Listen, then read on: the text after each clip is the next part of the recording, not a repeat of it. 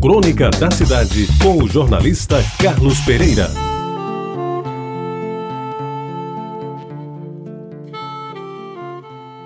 Amigos ouvintes da Rádio Tabajara, Plínio, um atencioso garçom de tez morena, cabelos pretos e lisos, do alto de sua sabedoria, pediu calma a Tota, que dividia a mesa com Tião, numa tarde de sábado. Dizia Plínio, seu Teixeira, tenha paciência. Daqui a pouco sai a sopa de cabeça de peixe, do capricho, e vem com a brama estupidamente gelada. Meus amigos, Tota era meu tio, Tião é meu irmão, e eu, ainda adolescente, apenas fazia companhia, meio com medo de que algum fiscal de menores me visse naquela mesa tomando alguns goles de cerveja.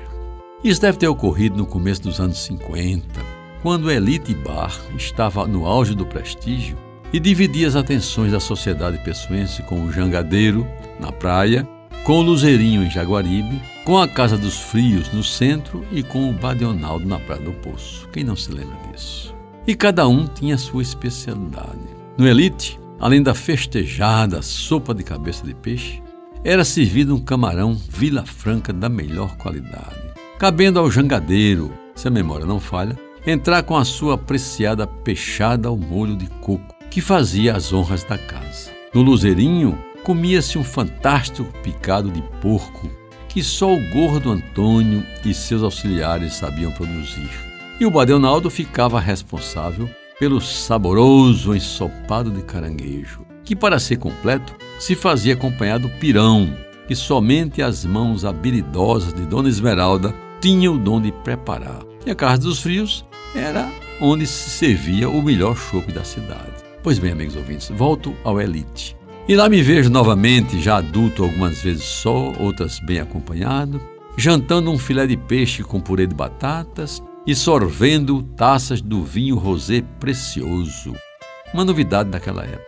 Isso nos anos 70, 80, por aí. Não sei se o velho Plínio ainda andava por lá, desfilando o seu imponente traje a rigor de respeitado garçom, devidamente completado com a indefectível gravata borboleta. A última vez que lá estive, o lugar de tanta tradição ainda teimava em sobreviver. Lembro que foi na campanha de governador de 1994.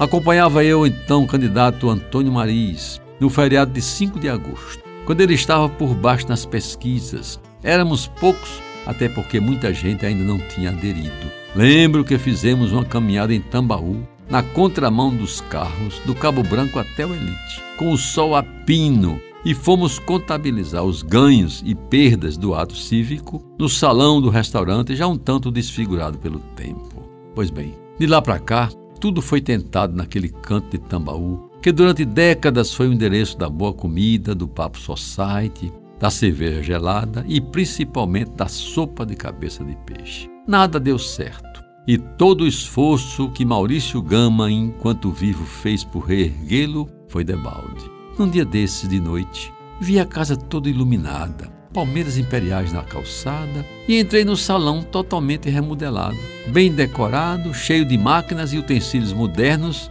mas que decepção, meus amigos. Plínio não apareceu e nem o cheiro da sopa de cabeça de peixe existia mais. O cardápio que me dera a olhar, em vez de peixes, camarões e caranguejos, vinha recheado de ofertas de financiamento, de empréstimos a juros baixos, de aplicações financeiras e de ganhos em caderneta de poupança. Pois foi aí, exatamente aí, que voltei à realidade e constatei que o tradicionalíssimo Elite Bar tinha se transformado em mais uma agência do Banco do Brasil.